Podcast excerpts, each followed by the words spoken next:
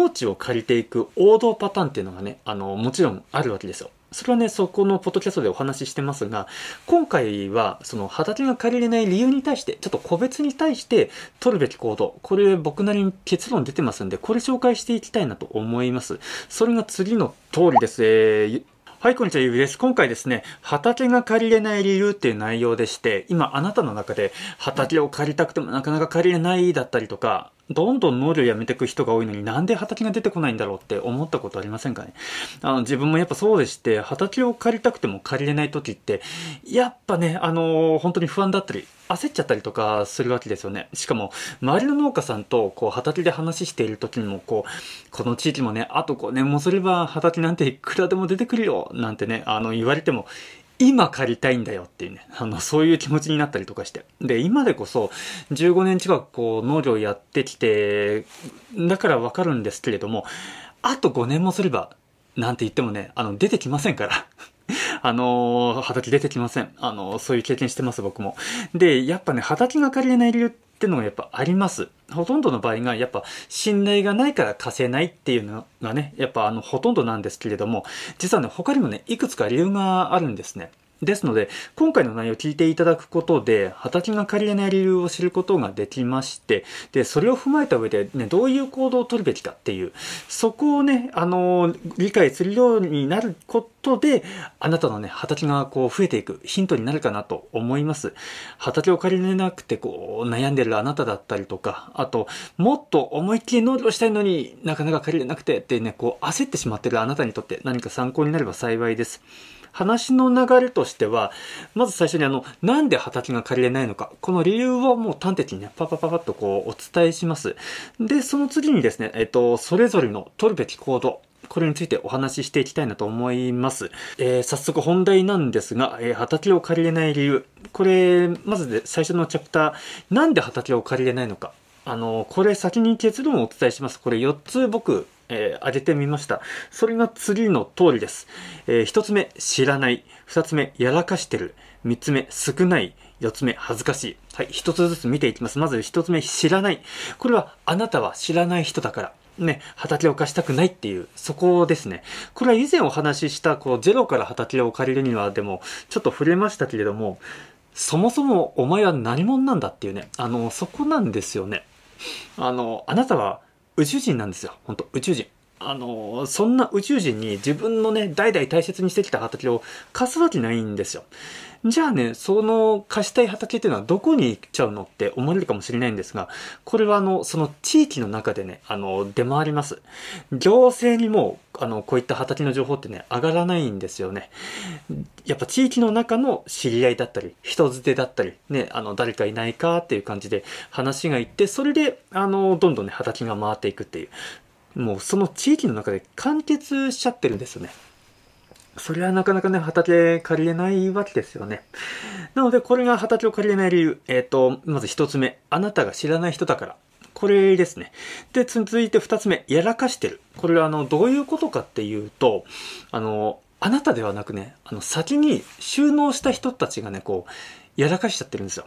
あの、だから畑を借りれないっていうことなんですよ。で、ここで言う、やらかしてるってどういうことって思われるかもしれないんですが、これあの、もちろんですね、えっと、草の管理をね、ちゃんとできていない。もう草ぼうぼうにしちゃってるっていう、そういったケースだったりとか、あともう最悪の場合はあの、畑をね、もう放棄しちゃってどっか行っちゃってるっていうケース。そういうパターンですね。まあそうやってこう、先に収納した人が前例を作っちゃってるわけだから、やっぱ、こういうことに困らせてるっていうか困ってるっていうんですかね。問題視してるのがやっぱ行政なわけですよ。一番目を光らせてるのがこの行政。やっぱりこう畑を荒らされてると、こう農家さん、地主さんが最終的に相談が行くのがやっぱ農政部なんで、それはね、やっぱ行政も新規就農者に対してやっぱシビアになるわけですよね。あの、なかなか畑貸さないわけですよね。本当にこいつは農業を続けられるのかってやっぱ思っちゃうわけです。なので畑を借りれない理由、二つ目はこう先に収納した人がね、もう畑をやらかしちゃってるっていう、ここですね。で、続いて3つ目、えー、少ない。これはその地域にそもそも畑が少ないっていうことなんです。あの、具体例としてはやっぱ街中だったり、都市部だったりとか、周りが宅地ばっかりだったりとか、そういった地域にであれば、やっぱね、畑ってなかなか出てこなかったりします。たとえね、こう街中であって、で、なんだろう、えっと、平坦なね、畑がこう、存在してると。周りにね、あるとはいえど、やっぱね、そこの地主さんとかは、もう、そろそろ農地で貸すんじゃなくて、もう宅地にしちゃって売っちゃいたいよっていうね。もう、そういう気持ちの人もやっぱ、僕も少なからず何人かお会いしてきました。で、実際あの、僕、最初は街中で農業してたんですよ。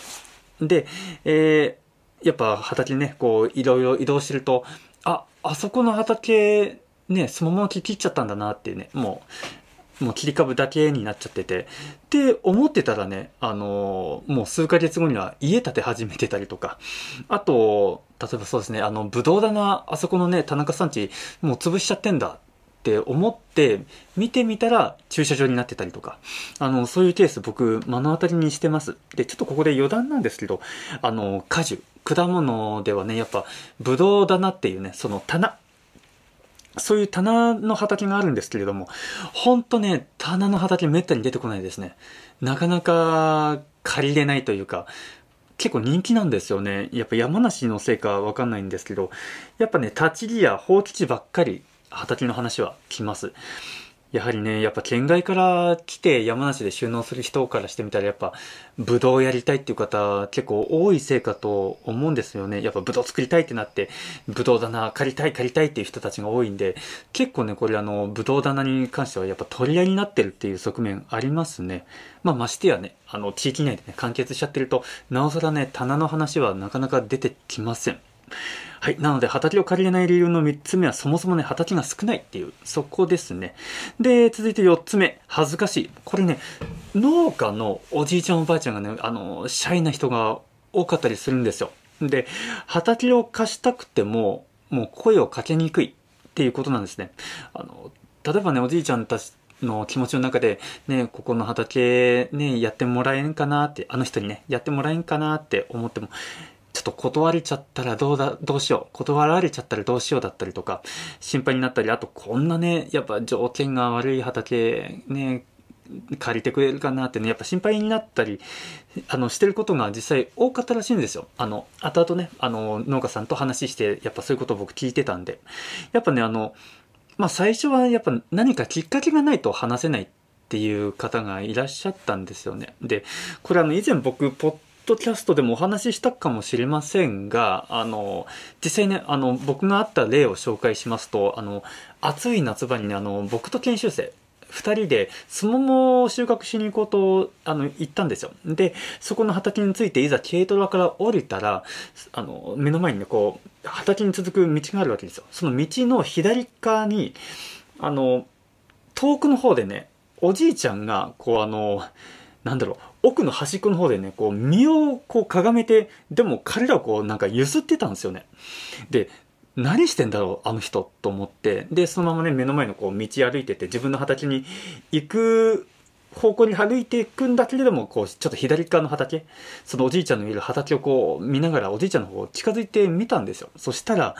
おじいちゃんね、そのまた、奥隣の畑の、えっ、と、境目に石でできたこう、石っていうんですかね、結構大きな石でこう、ここから、あの、境目ですよ。ここが境目ですよっていう、こう、石があって、そのね、石の上に乗用馬をね、乗り上げちゃってたんですよ。で、もうタイヤも浮いちゃってた状態でもう、前にも後ろにも行けないっていう状態で。で、それをおじいちゃんが一人で、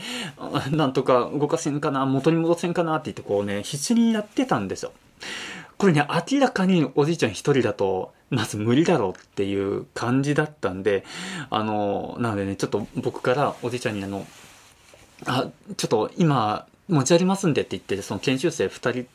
と二人で、あの、畑入って、で、ジョイオンモアのね、あの、前の方が、前輪の前の方がね、あの、エンジン積んでないんで、軽いんで、よいしょってね、二人で、あの、持ち上げて、で、えー、っと、おじいちゃんの畑にこう、動かせるようにしたと。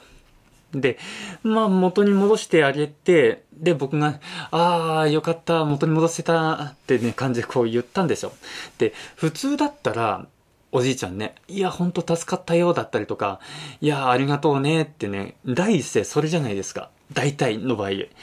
あの、そ、そういうこと言いそうなもんなんですが、そのおじいちゃんのね、第一声が、ここの畑やらんか、だったんですよね。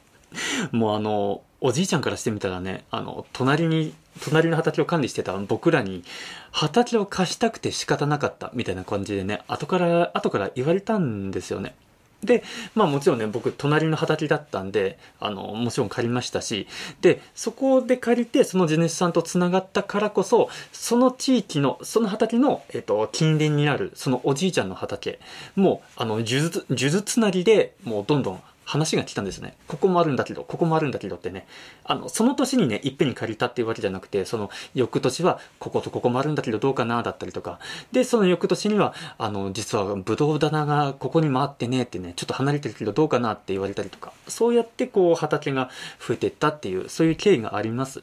まあ、ですのでね、あの、農家さんもね、やっぱ何かしらこう、話すきっかけが欲しかったりするパターンもあるんですね。なので、あの、これがね、畑を借りれない理由の4つ目。恥ずかしがり屋っていうね、恥ずかしいからっていうところもあります。はい、一旦話を振り返っておきますと、畑を借りれない理由、えー、これ次の4つです。えー、1つ目、知らない。2つ目、やらかしてる。3つ目、少ない。4つ目、あ、3つ目少ない。4つ目、恥ずかしい。です。で、ここまで聞いて、もうね、聡明なあなたなら、あの、もうお分かりだと思うんですが、畑を借りれないのって、あなたのせいじゃないんですよね。もう農業したてだからこそ、やっぱ信頼がなかったりとか、やっぱそういう境遇だったり、環境だったりするわけで、畑はなかなか借りれないっていうのがね、当然だと思って、あの、そっちの方がいいと思います。まあそうは言ってもね、畑すぐにでも借りたい、もっとたくさんやりたいっていう気持ちやっぱありますよね。で、これ以前の、その、まあ、ゼロから農地を借りるには、みたいな、その、ポッドキャストで話した通り、農地を借りていく王道パターンっていうのがね、あの、もちろんあるわけですよ。それはね、そこのポッドキャストでお話ししてますが、今回は、その畑が借りれない理由に対して、ちょっと個別に対して取るべき行動、これ僕なりに結論出てますんで、これ紹介していきたいなと思います。それが次の通りです。えーえー、一つ目、えー、信頼を増やす。二つ目、しっかり噛んで。三つ目、他の地域も視野に。四つ目、思いを伝える。この四つですね。まあ一つ目、信頼を増やす。これはもう、あのー、ね、その通りなんですよ。そのままなんですけど、もうその地主さんとね、仲良くなるだったりとか、その地域の中であの人をしっかり畑やってるな、いいなっていうね、そういう噂話、そういい噂話がこう広がることで、口コミでね、畑、あの人はああいうことやってるからどうかなっていうね、そういう評判になるわけですよ。繋がっていくわけですよね。それが、えー、なんだ、畑を借りていく、そのステップになっていくと思います。またですね、やっぱりあの、その地主さんと仲良くならなくても、なんかこう、なんだろう、その地域を仕切ってる人って言ったらあれですけど、なんか信頼を置ける人、その人と仲良くなることで、あの、ね、自分こうやって畑探してるんですよって言ったら、ね、その人が、あの、世話焼いてくれて、あちこちね、こう話を持ってきてくれるっていう、そういうパターンもあります。実際僕それで畑を増やしてったっていう経緯があります。で、二つ目、しっかり噛んでいい。これあの、今一つ目にお話しした、こう、信頼を増やすっていうことにもやっぱつながるんですけれども、もう畑、今ある畑、もう1枚でも2枚でもいいですよ。その畑をしっかりともう管理する。もう草の管理をちゃんとするっていう、もう草の管理だけでも結構全然ね、違うと思いますんで、あの、それをすることで、畑、あの、あなんだろう、えっと、貸したいっていうね、人を現れたりとかすると思いますし、で、これあの、あなたのため以外のね、他の人に対してもね、あの、ぜひやっていただきたいのは、やっぱ、新規で畑を借りる人には、えっと、他の人にもね、やっぱ、迷惑がかかるかもしれないっていうことをね、ちょっと、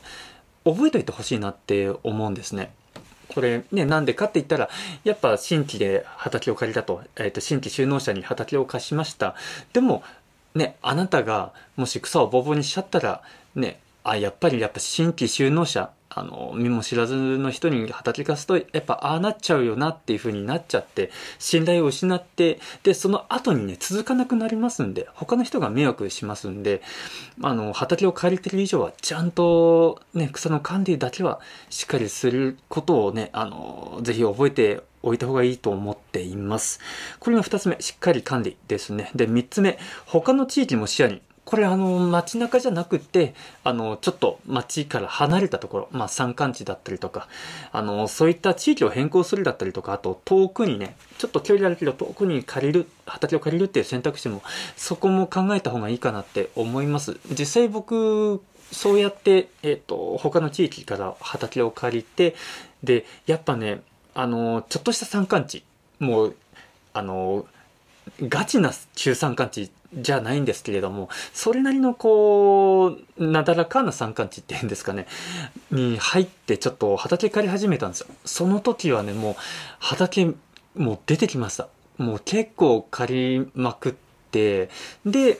他のエピソードでも話しましたかね、あの、1ヘクタール分、もう果樹地帯で1ヘクタール分まとめて借りれるっていうね、そういったこともできましたんで、あの、こう、こういうふうに他の地域あの選択肢にするのも一つありかなって思います。もちろんね、ちょっと畑が離れてしまうっていうことに対してのリスクっていうのはあるんですけれども、あの、一つ参考になればと思います。ね、ずっと同じ街中でやって、なかなか畑増え、増えないなっていうね、なかなか農業できないなっていうよりは、それも一つ視野に入れた方がいいかなと思います。えー、続いて4つ目、思いを伝える。うん。これあのー、もうお茶の時間でも何でもいいですよ。立ち話でも、その隣の農家さんとなるべくコミュニケーションを取るっていう、その中で、ね、畑を探してるんですよねっていうね、ちょっと自分のつぶやき、思いをね、こう伝えてみてください。そうすると、あ、この人畑借りてる、あ、探してるんだったら、うちの畑どうかなっていうね、そういうふうにこう、振りやすくなりますんで、それがきっかけで案外ね、こう畑、じゃあここ借りないってね、あの、そういう話に発展する可能性もありますんで、えー、やってみてください。はい、えー、話を振り返っておきますと、それぞれの取るべき行動、えー、4つ挙げます。えー、1つ目、信頼を増やす。2つ目、しっかり管理。3つ目、他の地域も視野に。4つ目、思いを伝える。でした。はい、いかがでしたでしょうか、えー、こんな感じで農業にプラスになりそうなことをコンテンツにしています。あなたにとってはあの僕のこれまでの学びや経験、えー、考えが参考になれば幸いです。参考になりましたら YouTube をご覧のあなたはグッドボタンとチャンネル登録ぜひよろしくお願いします。また、ポッドキャスト、音声をお聞きのあなたは、えー、フォロー、よろしくお願いします。フォローしていただけると本当嬉しいです。またですね、メンバーシップを YouTube でやってますんで、収録後に、えー、感じた気になった、えっ、ー、と、補足的なところをですね、僕ちょっとお話ししてますんで、えー、気になる方チェックしてみてください。最後に皆さんが聞いてみたいトピックも募集してます。はい、ぜひ概要欄にリンクありますので、そちらもぜひよろしくお願いします。あの、ありがたいことに、あのお便りいただいてますんで、本当にありがとうございます。え作っていきますんで、それをもとに。それではまた別のコンテンツでお会いしましょう。終わります。